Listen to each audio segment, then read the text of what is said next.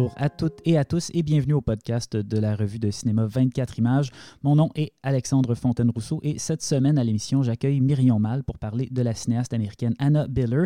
Mais pour commencer, je suis avec le rédacteur en chef de 24 images Bruno Dequin ainsi que le rédacteur en chef de Panorama Cinéma Mathieu Ligoyette afin de discuter un peu de l'actualité du 7e art. Bonjour à vous deux. Bonjour. Bonjour. Euh, donc, euh, on apprenait il y a environ deux semaines de ça que Netflix avait signé une entente avec le CNC ainsi que la Cinémathèque française afin de financer une restauration de la version intégrale de 7 heures quand même du classique d'Abel Gance Napoléon. Euh, je pense qu'on peut en toute légitimité se demander ce qui motive une entreprise comme celle-là, considérant notamment les tensions qui existent depuis toujours entre le géant américain et l'industrie cinématographique française. la question que je me pose plus précisément, en fait, c'est d'après vous deux, euh, qu'est-ce que Netflix a gagné en se positionnant comme ça en tant que défenseur du patrimoine cinématographique mondial? Ben, je dirais d'entrée de jeu que ce qu'ils vont euh, chercher en faisant, euh, en ayant cette stratégie-là, hein, c'est quelque chose qui n'a pas de prix. c'est de la réputation.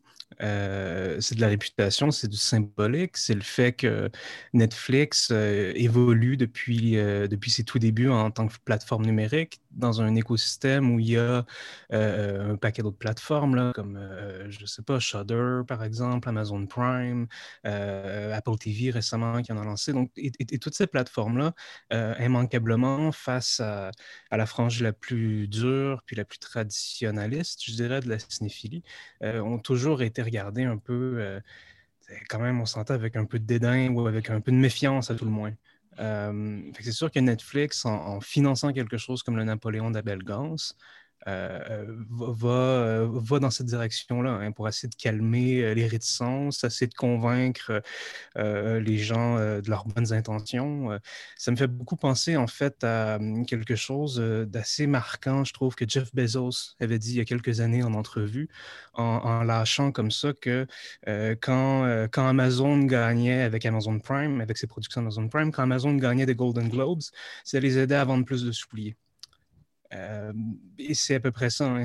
euh, c'est un peu ça qui se passe, c'est-à-dire que c'est euh, du capital en fait symbolique qui aide après ça à, faire mieux, à, mieux enrober la plateforme, à faire qu'elle circule mieux, qu'elle ait un plus grand capital de sympathie auprès de tout le monde. Puis après, ben, c'est sûr que si à la fin de la journée, ça nous donne la version de 7 heures d'Abel Gans, tant mieux.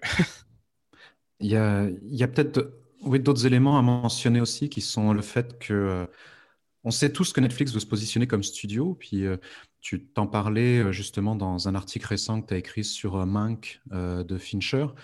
cette façon d'ouvrir le film en, en recompositionnant le, le logo de, Netflix pour faire penser un peu au logo des, euh, studios américains des années 40, 30, 40, 50. Un type de, design qu'on n'a pas vu depuis bien longtemps. Alors oui, il y a le côté pastiche du film qui rentre là-dedans, évidemment. Mais en même temps, euh, les multiples défis de Netflix, euh, ça a toujours été qu'au départ, c'était une, compagnie qui, fonctionnait sur l'achat de droits, qui a décidé de, de se transformer en studio de production. Euh, et, c'est vrai qu'ils euh, veulent faire la concurrence aux studios, en fait. Euh, donc, le, fait d'avoir des initiatives comme ça, c'est pas la première. Évidemment, il y avait eu The Other Side of the, of the Wind de Dorson Wells mm. il y a quoi, deux ans, un an, deux ans, enfin quelque chose comme ça. Et il y a effectivement un côté respectabilité. Je pense qu'il y a aussi un côté rétention. un, des gros défis des plateformes, et on sait que Netflix a tendance à être très très maligne là-dessus, c'est comment faire pour que justement euh, on ne perde pas les abonnés cinéphiles. ceux qui ne sont pas nécessairement intéressés par nos séries euh, soi-disant de prestige, qui ne se précipitent pas sur The Crown, mais qui par contre euh, vont rester sur Netflix parce qu'ils veulent se désabonner, sauf qu'en septembre, on leur a mis un Charlie Kaufman. En, en, novembre, on leur met un autre truc. En février, on leur annonce quelque chose d'autre, ou que ce soit un Scorsese, un Fincher, un, euh, et, ça, c'est sûr que pour la communauté cinéphile, bah, c'est un incitatif à rester. Alors que euh, s'il y avait uniquement la, perspective de voir leur série, peut-être qu'un certain nombre d'entre nous, un certain nombre de personnes seraient déjà partis. Et euh, donc, je pense que c'est un, effectivement, c'est pas quantifiable, mais c'est clairement dirigé vers à la fois la communauté cinéphile et clairement les créateurs et créatrices, dans le sens où restaurer un Napoléon, ça fait pas nécessairement un pli à Adam Sandler, mais ça fait vraiment plaisir à Scorsese. Euh, donc, disons-le comme ça. Donc, et ce qu'ils cherchent actuellement, Netflix, c'est pour ça que c'est pas innocent leur, euh, concept de logo sur Mank, etc. C'est cette bonne vieille tradition de studio où tu finis par avoir un pool de cinéastes qui te sont fidèles. Ils sont pas encore rendus là, on le sait bien, mais c'est clairement ce qu'ils veulent. Ce qu'ils veulent, c'est que David Fincher fasse plus un seul film ou série qui ne soit pas Netflix. Idéalement, que ce soit la même chose pour euh, Scorsese, que ce soit la même chose s'ils peuvent pour euh, Soderbergh, etc. etc. Donc, euh, c'est ces créateurs-là qui cherchent en fait. Et ils savent que les cinéastes respectés ont la plupart du temps tendance à être cinéphiles aussi. Donc, ça tombe pas dans l'oreille d'un sourd, je pense, des projets comme, comme Napoléon. C'est sûr que ça s'adresse pas au grand public, on le sait bien, nous tous, là, je sais pas, sur les je sais pas, millions d'abonnés de, Netflix, je doute énormément que, euh, que le Napoléon de Gans, une fois qu'il joue sur Netflix, va. Après, une des questions qui se pose par rapport à ça, c'est le, monopole de diffusion, par contre, qui est également une question qui se posait par rapport au projet de restauration d'éléphants. Si on prend quelque chose de, de québécois, c'est-à-dire cette idée que personne n'est contre la vertu, personne va être contre un, projet de restauration de films québécois. Mais c'est vrai que ça fait depuis un certain nombre d'années que euh, peut-être idéalement on aime bien le fait, bah, le fait qu'Elephant accepte de présenter notamment euh, soit en collaboration. Nous, on a déjà travaillé à 24 images avec Elephant pour sortir des DVD par exemple. Je sais que les festivals aussi. Euh, au tout début d'Elephant, il y avait cette question-là qui se posait. C'est cool d'avoir tous ces films québécois qui ont été restaurés, mais s'ils ne sont disponibles que pour les abonnés illico ou, et Netflix, je pense que c'est une question qui va se poser aussi, c'est qu'est-ce qu'ils vont faire avec la belle ganse, parce que ça, a été assez rapide de voir le nombre de, petites blagues sur Internet euh, en, montrant euh, euh, un extrait ou une image du film sur un, sur un cellulaire ou sur ce qui est évidemment impensable. Je ne pense pas qu'il y a grand monde qui va regarder Napoléon sur son iPhone. C'est sûr, c'est sûr. Ben, tout à fait. En, même temps, j'ai l'impression que dans les quelques dernières années, on a vu beaucoup de partenariats entre Netflix et Criterion. Euh, c'est peut-être quelque chose qui sera, exploré. Euh, mais c'est certain que euh, j'aimerais revenir sur ce que tu disais là, par rapport à, cette idée de, de, pool de cinéastes. Je trouve que c'est quelque chose. En fait, c'est probablement un des trucs qui me plaît le plus en fait par rapport à Netflix, ce côté, ce côté très, je veux dire, presque vieux jeu en fait, où ils ont tout à gagner, surtout parce qu'ils sont en partant pas, qu'ils n'occupent pas l'espace le physique que les grands studios peuvent occuper. ils n'ont pas toute cette, pression-là, donc tout ça est, un peu euh, dématérialisé. Mais c'est très intéressant de, de, de, voir comment, après des décennies où les studios se sont essentiellement effacés, dans les années 90 et 2000, il n'y a plus personne qui disait Ah, ça, c'est un film de la Warner, ou, ça, ou là, on reconnaît bien MGM. Ça ne voulait plus rien dire. Là. Puis, alors que dans les années 30, 40, 50, 60, c'était encore quelque chose. Euh, puis ce qu'on voit avec Netflix, c'est un peu quand même le retour de cette idéologie-là. Euh, qui, dans le fond, euh, revient par Netflix, mais revient aussi beaucoup dans tout ce nouvel écosystème de, de, de IP, de property, parce que c'est un peu le même principe qu'on peut voir chez Disney aussi. Euh, euh, d'essayer de, créer cette espèce de, de, pool de cinéastes avec des figures récurrentes. C'est intéressant parce qu'il y a une sorte de... Euh, il y a aussi une sorte de retour, de, retour de l'auteurisme à travers tout ça, qui n'était pas nécessairement qui ne se ressentait pas nécessairement dans l'agenda des, grands studios avant que Netflix débarque puis, puis essaye de, de, jouer cette carte. Ce que je trouve intéressant quand je vois Netflix euh, multiplier comme ça les clins d'œil à un certain âge d'or d'Hollywood, c'est qu'il fait consciemment ou non référence, comme vous l'avez un peu mentionné, à un modèle industriel qui rappelle aussi l'intégration verticale euh, vers laquelle la compagnie tend elle-même. Euh, est-ce que la nostalgie de Netflix, ça ne se situe pas aussi et peut-être même surtout à ce niveau-là? Parce qu'on se souvient qu'à une certaine époque, c'est ça, les studios étaient aussi propriétaires des salles de cinéma. Puis ça, c'est une situation qui renvoie d'une certaine façon au modèle qui est en train d'émerger actuellement moi, ce que je me demande à un moment donné, c'est jusqu'où ça peut aller tout ça? Est-ce qu'on peut, par exemple, imaginer un avenir où Netflix va ouvrir des salles Netflix, où les productions Netflix vont être présentées? Est-ce que Netflix est pas en train de, La nostalgie de Netflix n'est pas en train de nous ramener carrément au Hollywood des années 30 d'une certaine manière? Puis est-ce que Disney va pas dire à un moment donné, euh, ben, dans ce cas-là, peut-être qu'il va y avoir des salles Disney aussi. Je ne sais pas, jusqu'où vous pouvez imaginer ça aller, vous deux? Ouais, ben, ben jusqu'à là, hein, en fait. Euh, assez facilement. Là, je veux dire, euh, avec euh, il y a quelques mois, là, ils ont fait, il y a, eu un nouveau un arrêté de la Cour suprême américaine qui a fait tomber le décret Paramount. donc, essentiellement, il n'y a plus rien qui, empêche les studios de, revenir à, ce principe d'intégration verticale et, de, ouais, ouais, de nous faire voyager dans le temps comme ça, ce qui est assez drôle. puis après, ouais, j'imagine bien que Netflix, ben, Netflix a déjà commencé à racheter des salles de cinéma. Bon, la seule différence, c'est qu'ils n'ont pas encore euh, étampé leur logo euh, sur les devantures des salles, mais j'imagine que c'est juste une question de temps. Euh, ils ont déjà un catalogue tellement immense. ils sortent, je ne sais pas combien de nouveaux longs métrages, une nouvelle série par semaine. ça n'a aucun bon sens. donc, je pas de misère à, croire euh, que ça va finir par arriver. Parce que ce qu'il ne faut pas oublier aussi avec ça, c'est que le chiffre d'affaires de Netflix est absolument gargantuesque.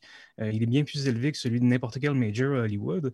Donc pour eux, c'est assez facile aussi d'aller acheter des salles de cinéma puis de l'imaginer comme une sorte de publicité physique. Euh, c'est pour n'importe quelle entité qui existe, qui est fondée dans le numérique, l'enjeu, c'est toujours de trouver des manières d'exister dans le vrai monde. Euh, euh, que ce soit par des événements, du sponsorship, de la publicité, des, pancartes dans la rue. Euh, le moindre billboard sur le bord d'une autoroute est une sorte de victoire du numérique sur le, réel pour les plateformes qui y sont ancrées. Donc, c'est clair que même Netflix pourrait se permettre, par exemple, d'acheter des salles de cinéma, les remplir à, à moitié, puis continuer de les garder parce que, dans le fond, ils occupent de l'espace. Et c'est vrai que ce que tu mentionnais, le, le, fait d'avoir aboli le, décret Paramount, pour ceux qui ne le connaissaient pas, c'était le, décret qui, euh, qui, interdisait aux grands studios d'être également propriétaires de salles et donc euh, d'avoir un monopole complet euh, de, de la production jusqu'à la diffusion. Ça va changer énormément de choses, probablement. Mais c'est vrai que ce qui est intéressant avec Netflix, c'est assez évident quand on ce qui est intéressant par rapport à leur gestion du patrimoine, c'est de la comparer à d'autres plateformes, par exemple. Et ça en dit long aussi, dans le sens où quand Netflix s'intéresse à quelque chose, il s'intéresse à du patrimoine de prestige extrêmement traditionnel. si on prend les grands, Abel Gans, Orson Welles, sais pas, c'est pas du et, euh, et ça, ça en dit long sur ce qu'ils pensent d'eux-mêmes déjà de un, et puis de deux euh, sur sur leurs objectifs. Leurs objectifs, c'est vraiment le monopole absolu. Euh, et quand on voit, par exemple, si on compare à, des choses plus petites comme euh, Mubi ou Criterion, euh, ce qui était intéressant sur ces plateformes, c'était de voir que le travail qui est fait actuellement au niveau du patrimoine est un travail sur l'histoire alternative du cinéma.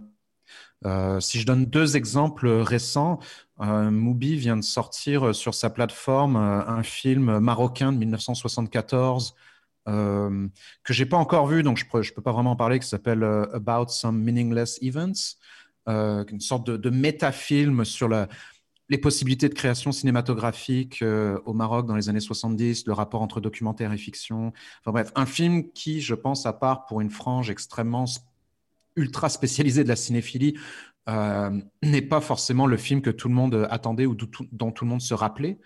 Euh, et euh, on voit très bien du côté de Criterion, ce qui est en train de faire, c'est que Criterion, depuis leur plateforme et les mouvements récents aussi, les, mouvements de contestation euh, qui soient reliés à des questions de parité, diversité, etc., c'est énormément fait taper sur les doigts pour l'homogénéité et le côté un peu trop classique de leur bibliothèque. il y avait deux trous noirs chez Criterion depuis toujours, mais on le savait. C'est que comme c'était une compagnie qui était héritière du catalogue en bonne partie du catalogue de Janus Film. C'est un catalogue qui a été constitué essentiellement dans les années 50, enfin même pas, dans les années 60-70, euh, avec les grands auteurs de la cinéphilie. Donc, euh, dans leurs éditions physiques, ça faisait déjà un petit moment qu'on commençait à avoir une grogne du type bon, vous êtes bien gentil de, continuer à explorer Kurosawa, mais ce serait quand même un bien qui est un catalogue contemporain qui fasse pas aussi pitié par rapport à votre catalogue de, et on voit qu'ils répondent via leur plateforme. On regarde actuellement sur le Criterion Channel, c'est des trucs qui auraient été impensables en édition physique. Du type, oh, le programme spécial sur Jennifer Reader, le programme sur Marie Lozier, le programme sur tous leurs programmes de Black Lives euh, qu'ils ont mis de l'avant. Euh, je veux dire, aller, aller ressortir euh, des choses vraiment début des années 80-70 ou le Personal Problems de Bill Gunn. Des trucs qu'on n'aurait jamais imaginé il y a 15 ans chez Criterion. Il y a 15 ans chez Criterion, un gros projet, c'était euh, justement un coffret Kurosawa. Ouais. C'était pas. Et, et, on voit qu'ils ont cette pression-là et que Netflix, à l'inverse, je veux dire, Netflix, leur travail patrimonial est ultra traditionnel. Alors eux, vraiment, je veux dire, parce que ce qui les intéresse, c'est vraiment, le... encore une fois, derrière tout ça, ça demeure le monopole, j'ai l'impression. Mhm.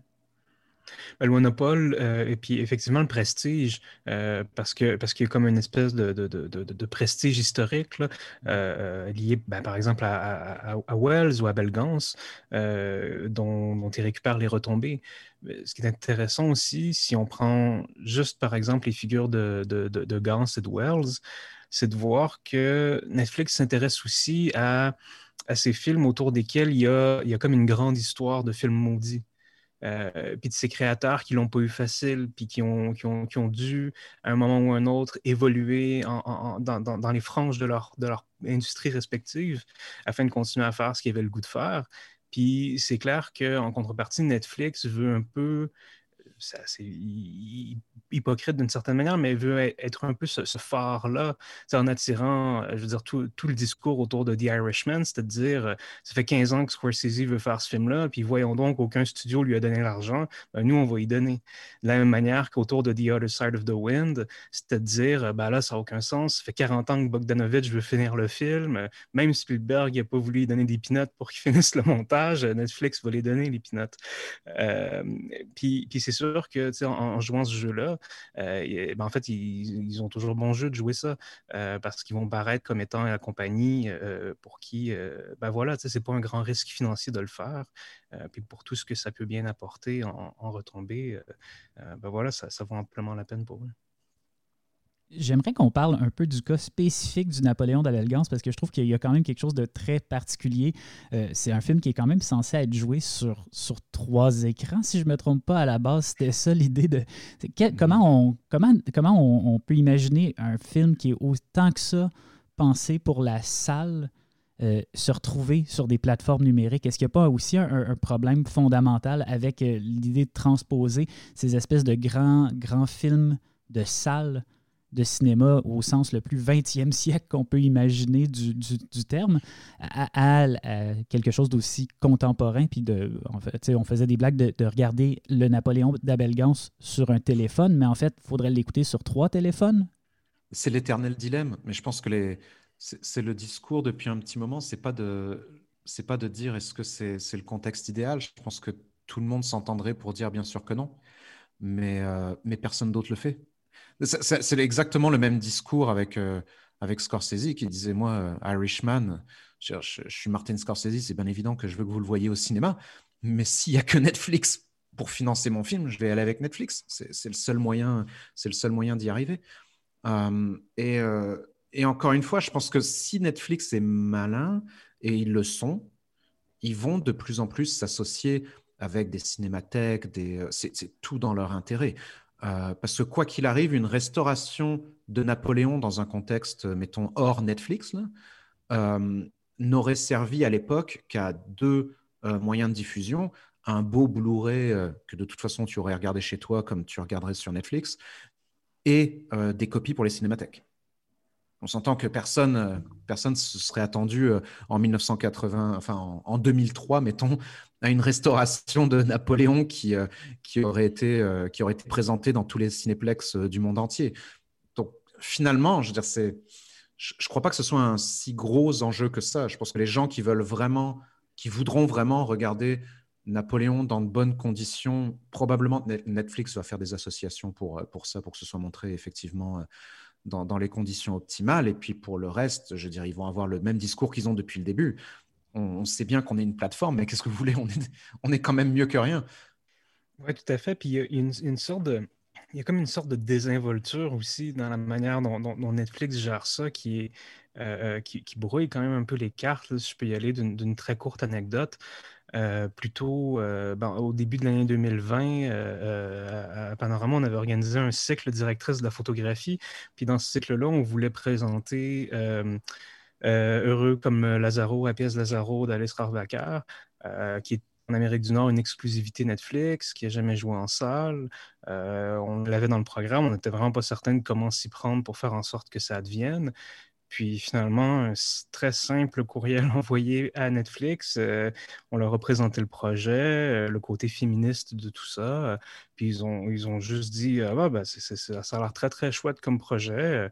si vous êtes capable de, le télécharger avec en, UHD via le, le, meilleur, via le Netflix, l'abonnement premium, si vous êtes capable de le télécharger comme ça, puis qu'on n'a pas besoin de vous envoyer une copie numérique, on ne voit pas pourquoi on vous ferait payer. Puis, en tout cas, au final, c'est la projection qui nous a coûté le moins cher, Netflix, euh, à la Cinémathèque québécoise. Puis c'était chouette parce qu'il y avait plein, plein de gens dans la salle qui, qui, qui me disaient, euh, comme par exemple, je sais pas, un collègue critique, Martin Gignac, qui lui, depuis des années, refuse mordicus de s'abonner à Netflix. Puis il devait me voir en me disant, ben, je suis vraiment content parce que euh, je m'abonne pas à Netflix par conviction. Puis là, ben, pour moi, c'était la seule manière de le voir, puis il l'attendait. Euh, euh, puis, c'est sûr que si je prends du recul par rapport à cette situation, je le vois aussi bien que dans le fond, bah, effectivement, qu'est-ce que ça a bien coûté à Netflix de nous passer euh, le vacaire pendant une soirée? Il y avait, je sais pas, moins 50 personnes dans la salle. Puis en, contrepartie, bah ouais, il y avait leur logo. il y avait, je veux dire, c'était un Netflix. Hein. donc, donc, ouais, c'est ça, il y a une sorte de, de publicité implicite qui se créent à, travers tout ça, et hein, puis qui participent aussi beaucoup à, construire leur image de, bons producteurs. Euh, parce que parce qu'ils a le désir de veiller à cette image de producteur, je pense aussi en, dit long sur leur, stratégie euh, à long terme, euh, surtout quand on la compare là, à, celle des autres studios en fait qui ont complètement abandonné l'idée de se construire une image de marque comme ça. Ben, c'est intéressant de vous entendre parler de ce sujet-là. C'est aussi un peu encourageant, somme toute. Je, m'attendais peut-être à une conversation plus pessimiste, puis finalement, on se retrouve avec une conclusion relativement optimiste ou à tout le moins ambivalente. Donc, on va voir ce que la suite des choses nous réserve. Mais d'ici là, Mathieu et Bruno, merci euh, d'avoir été là. Merci. Merci. On va pas se mentir, l'histoire officielle du 7e art a encore des allures d'immenses parties de saucisses. Alors, avec ma prochaine invitée Myrion Mal, on va essayer de renverser un peu la tendance en vous présentant sur une base régulière le travail de réalisatrices qui n'ont pas nécessairement l'attention qu'elles méritent selon nous. Alors, euh, Myrion Mal, bonjour et bienvenue au podcast de 24 images. Bonjour, je suis bien contente d'être ici.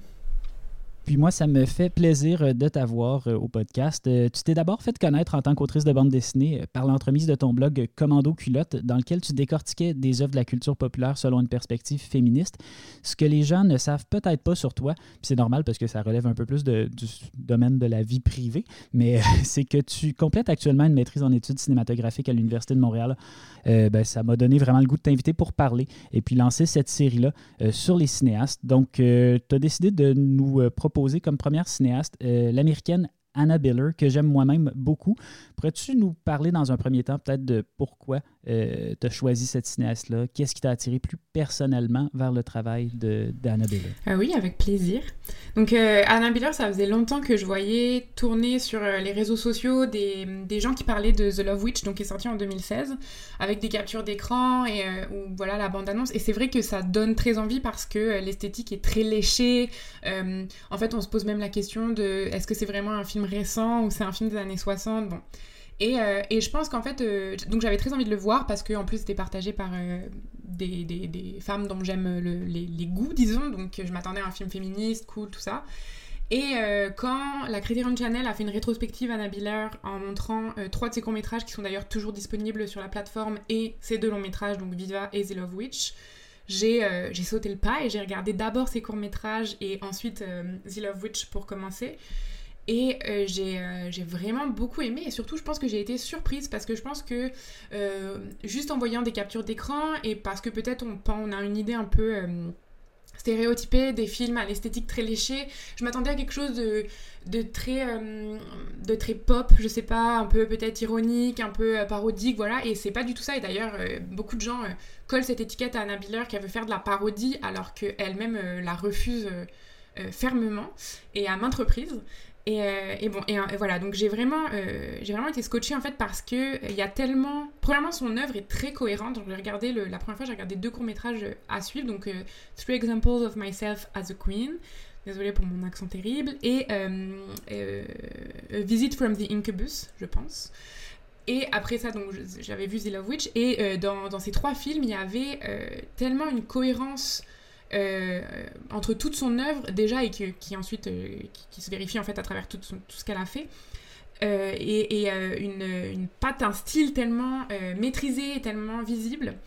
C'était vraiment impressionnant et notamment c'est elle qui fait, en plus c'est elle qui fait tout, donc ça, ça, inspire toujours un peu le respect voilà, de voir que c'est elle qui fait les costumes, le maquillage, le, le, les scénarios, la réalisation, les décors. c'est elle qui écrit et compose les chansons parce qu'il y a beaucoup de... de c'est assez courant qu'il y ait des chansons dans ses films. je me demande même s'il n'y en a pas dans tous ses films.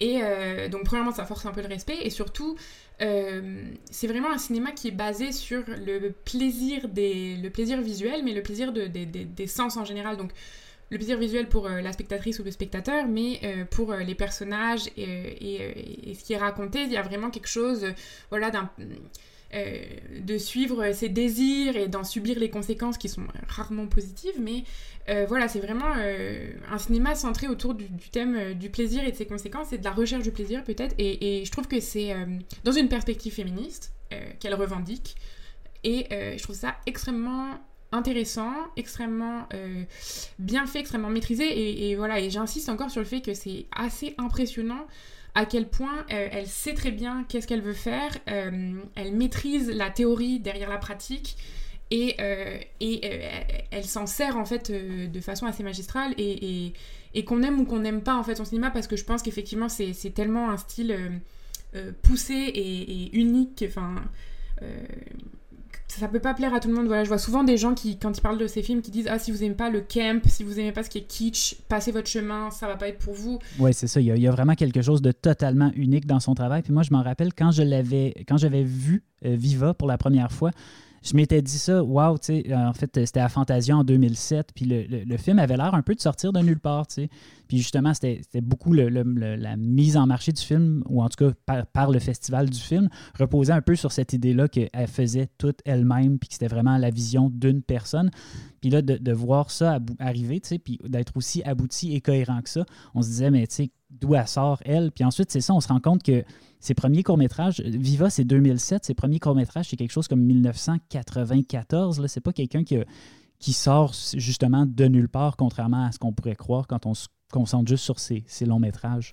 Oui, non, non, euh, mais c'est vrai que euh, y a une... Même dans son premier euh, court-métrage qu'elle a fait quand elle était à l'université, j'ai perdu le nom de l'université de Californie importante de cinéma là mais elle, elle, donc c'est un travail d'étude et on sent que c'est cheap on sent qu'il n'y a, a, pas beaucoup de moyens, et que... mais il y a tellement un soin, une recherche dans les costumes, dans le décor, que euh, on voit que tout, tout, a été pensé et euh, malgré le manque de moyens, tout a été euh, construit d'une façon à ce que ça passe presque inaperçu parce que ça devient l'esthétique du film, les couleurs qui sont très vives, les costumes qui sont un peu c'est comme c'est ça, c'est des costumes que je pense qu'elle les a tous cousus. Il y a, y a un moment, il y a quand même le deuxième, la deuxième petite histoire, c'est trois petites, donc c'est trois exemples d'elle en, reine. Et donc la deuxième reine, c'est une reine abeille, et donc c'est elle avec tout son petit peuple euh, d'hommes abeilles, euh, euh, serviteurs, et elle a cousu des petits costumes d'abeilles pour tout le monde. Enfin, c'est c'est vraiment impressionnant. Et donc, pareil, et Viva, donc là, par contre, il y a beaucoup plus de budget et. Et, voilà, effectivement, on pourrait croire que ça a été fait par une très grosse équipe, et en fait, c'est elle qui, chapeaute tout du début à la fin. Et on pourrait.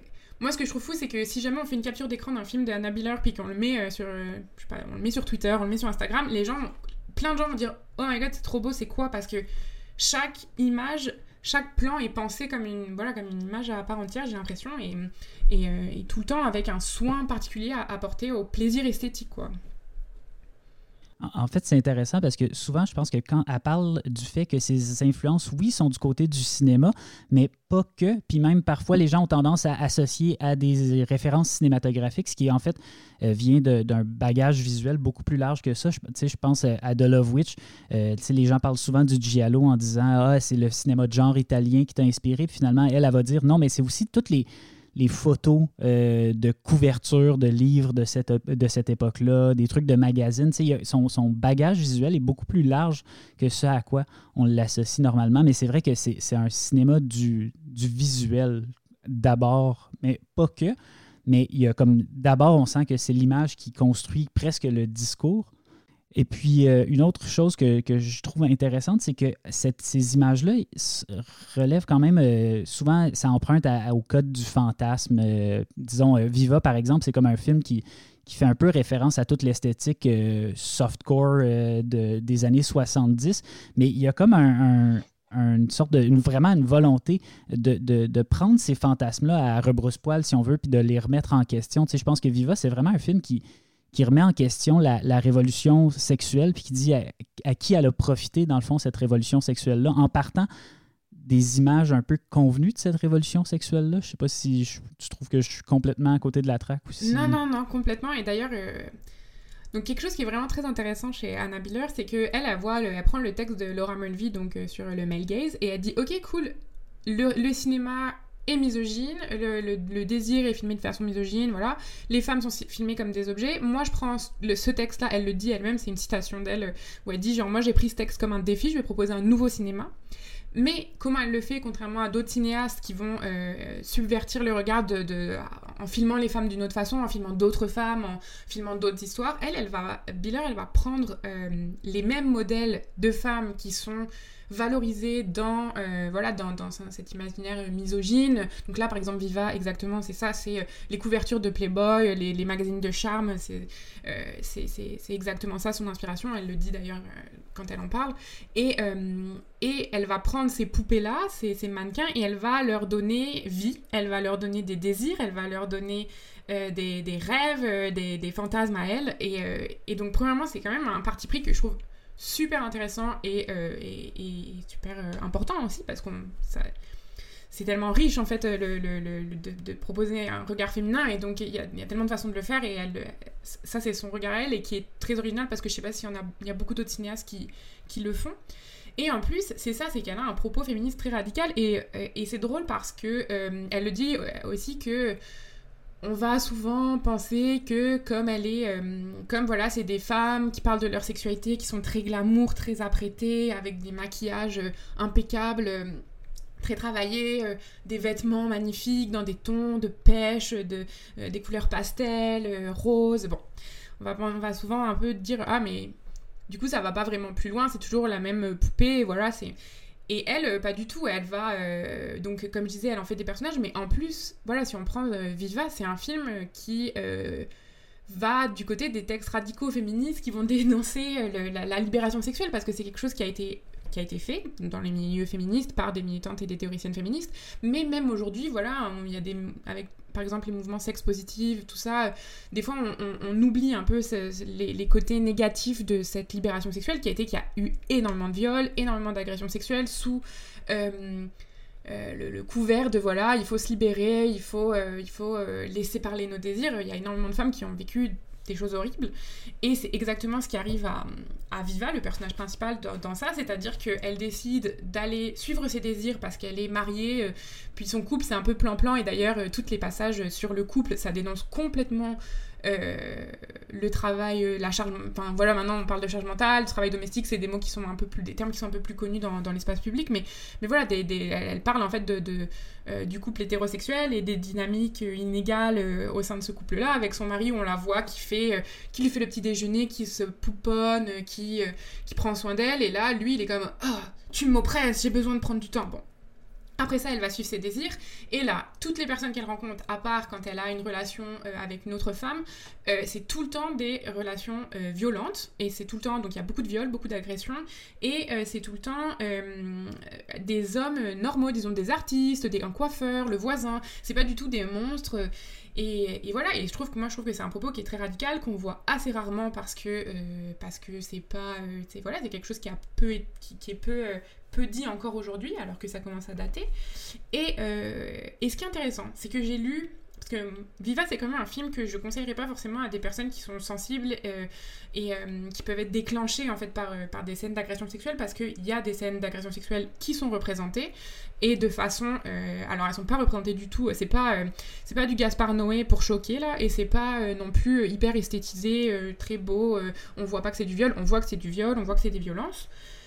Et, et, donc ça peut être très difficile à regarder. Et j'ai vu qu'aujourd'hui, elle en parlait sur, sur son Twitter, je, vous conseille de la suivre sur Twitter parce qu'elle est très intéressante. Et, elle en parlait récemment en réaction à, une, une, femme qui a fait une critique de son, de son film, elle remerciait, euh, enfin c'était une critique positive, et elle disait c'est aujourd'hui j'aurais pas du tout filmé Viva de la même façon parce qu'à l'époque en 2007 il n'y avait pas eu, je pense qu'elle dit, elle dit pas il n'y avait pas eu MeToo mais elle dit c'était une autre époque et on ne voyait pas. J'avais beau représenter ces scènes d'agression sexuelle comme des choses, comme des agressions, comme des choses violentes, on ne le voyait pas. Euh, c'était, il fallait, faut vraiment le souligner pour qu'on le voit. Et aujourd'hui, euh, ça semble un peu on the nose et c'est un peu. Euh, donc je le ferai d'une façon différente. Et je trouvais ça super intéressant et je trouve ça toujours très intéressant de voir des artistes qui réfléchissent à la portée politique de leurs œuvres et, au contexte parce qu'il n'y a rien de pire que des artistes qui pensent que leurs œuvres sont acontextuelles et apolitiques. Et, et voilà. Donc, mais je trouve que c'est, et c'est un peu le même principe, par exemple dans The Love Witch aussi, où c'est également un propos euh, sur, euh, avec cette femme qui, qui, euh, cherche l'amour et que personne n'est capable de lui donner et du coup elle finit par tuer ses hommes, les hommes qu'elle essaye de séduire parce que parce qu'ils sont pas assez, ils sont pas capables de lui donner ce qu'elle veut, c'est-à-dire de l'amour et eux ils sont juste menés par le, la luxure. Donc voilà, c'est un propos c'est toujours des propos que je trouve très intéressants, très politisés. Et puis, euh, et puis aussi, ce qui est agréable, c'est qu'elle part du principe, je pense, notamment quand elle fait The Love Witch, que euh, c'est. En fait, même dans tous ses films, elle le dit qu'elle fait des films d'abord pour les femmes, pour un public féminin.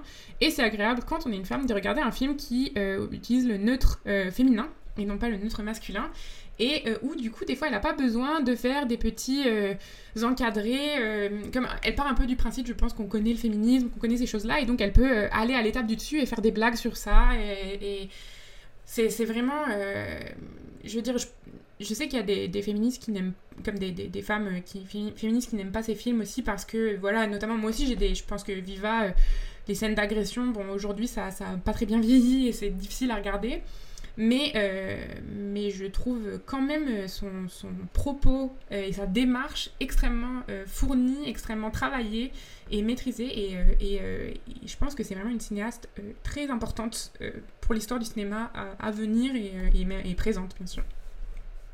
Une chose que je trouve intéressante aussi, c'est qu'il y a une volonté, je pense, chez elle de, de mettre en scène les contradiction de ces personnages. Je pense que ces, femmes sont pas. Euh, tu dis qu'elles sont, portées, elles sont portées par leur désir, mais c'est justement euh, ce désir-là n'est pas euh, représenté. des fois, ce désir-là est même représenté comme une, volonté de plaire à l'autre. Puis il y a comme tous ces mécanismes-là qui sont un peu mis en perspective à travers ces films. Je pense que c'est cette complexité-là aussi, cette, cette acceptation-là des nuances contradictoires de ces personnages qui fait la richesse de ces films.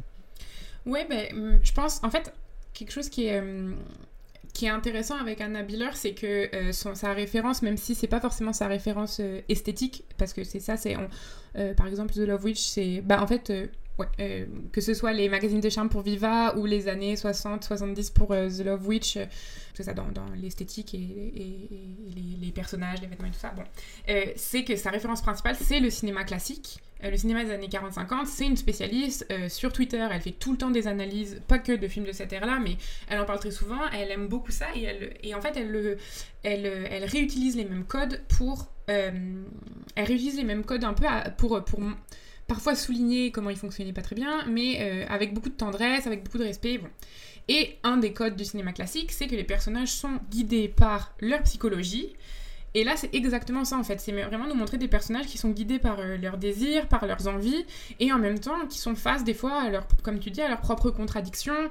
Euh, et euh, elle va utiliser en fait des, stéréotypes de personnages féminins pour un peu déconstruire justement ces stéréotypes-là et montrer un peu toute la complexité de d'être une femme qui grandit dans avec ses, ses comment dire, dans ce monde-là, sous un regard masculin et qui se construit comme ça avec ce qu'on attend d'elle de la féminité, qui décide pas forcément d'aller à l'encontre euh, de ce qu'on lui impose, mais euh, qui va euh, être très consciente que c'est quelque chose qu'on lui impose, qui va être très consciente des limites et, et des, dynamiques de pouvoir qui sont en jeu. Et voilà, et c'est ça dans, tous ces films. Et, il y a quelque chose d'assez fascinant qui est que euh, clairement elle se prend comme euh, base. C'est elle, elle fait des films pour elle et, qui lui plaisent à elle d'abord en se disant ça va aussi plaire à d'autres femmes parce que je sais que je suis euh, une femme d'un certain milieu, voilà, et qui, va, ça va aussi parler à d'autres femmes. Mais à la base, c'est ça, elle, prend ses questionnements et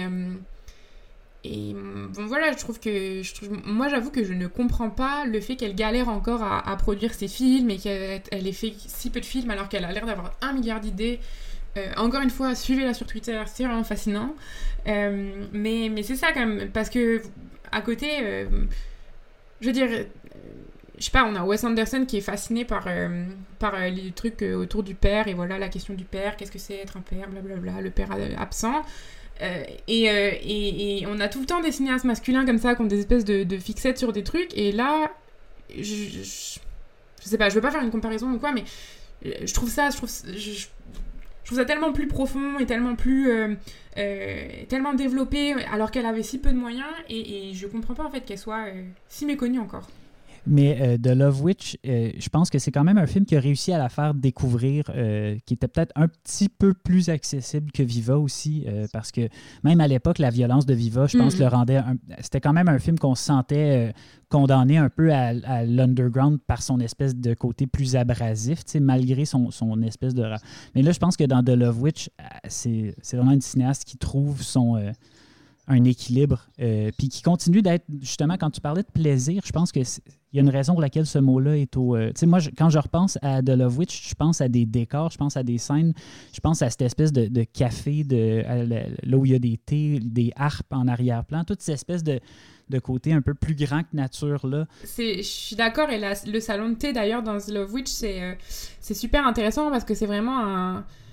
Euh, un rêve de petite fille et, c'est ça c'est ça en fait son, son, style disons c'est qu'elle mélange elle mélange tous les aspects de la féminité et donc on a cette espèce de, de, rêverie de petite fille mélangée à, euh, des choses plus violentes, mélangée à, aussi des, désirs de femmes adultes et euh, c'est vraiment comme une espèce de sacralisation de ce qu'on va penser comme féminin et en même temps c'est poussé tellement à l'extrême que ça devient euh, euh, ça devient parfois aussi euh, drôle ou parce que c'est ça aussi le, cinéma d'Anna Biller est très très drôle c'est très il y a vraiment beaucoup d'humour et, et, donc tout ça mélangé ça c'est très comme tu dis c'est très abrasif et même si là il y a pas il y a beaucoup il y a de la violence mais elle est elle est beaucoup plus codifiée elle est beaucoup plus grotesque et donc voilà mais c'est ça y a notamment il y a quelque chose il y a une scène dans The Love Witch où elle est donc dans ce salon de thé tout rose, saumon, pêche, blanc crème. Et elle, elle, donc il y a Hélène, la, Love Witch qui est là avec ses longs cheveux noirs, son gros chapeau lilas,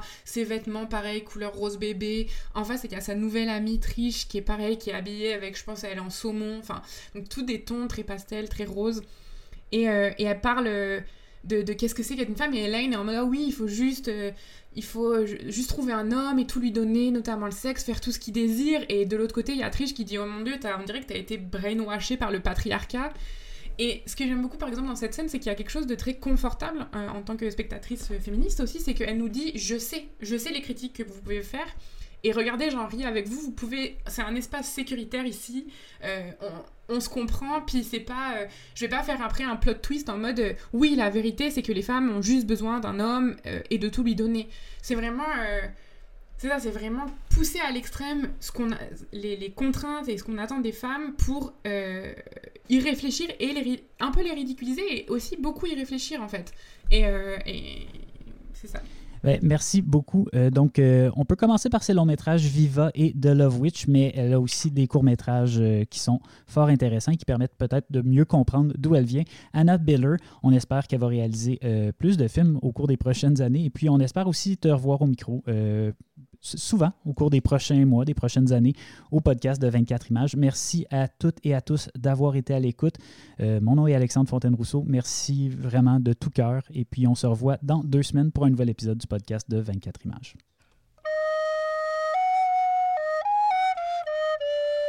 Love is a magical thing. Love will make you feel like a queen or a king. Unicorns, rainbows, lucky charms await you in your true love's arms.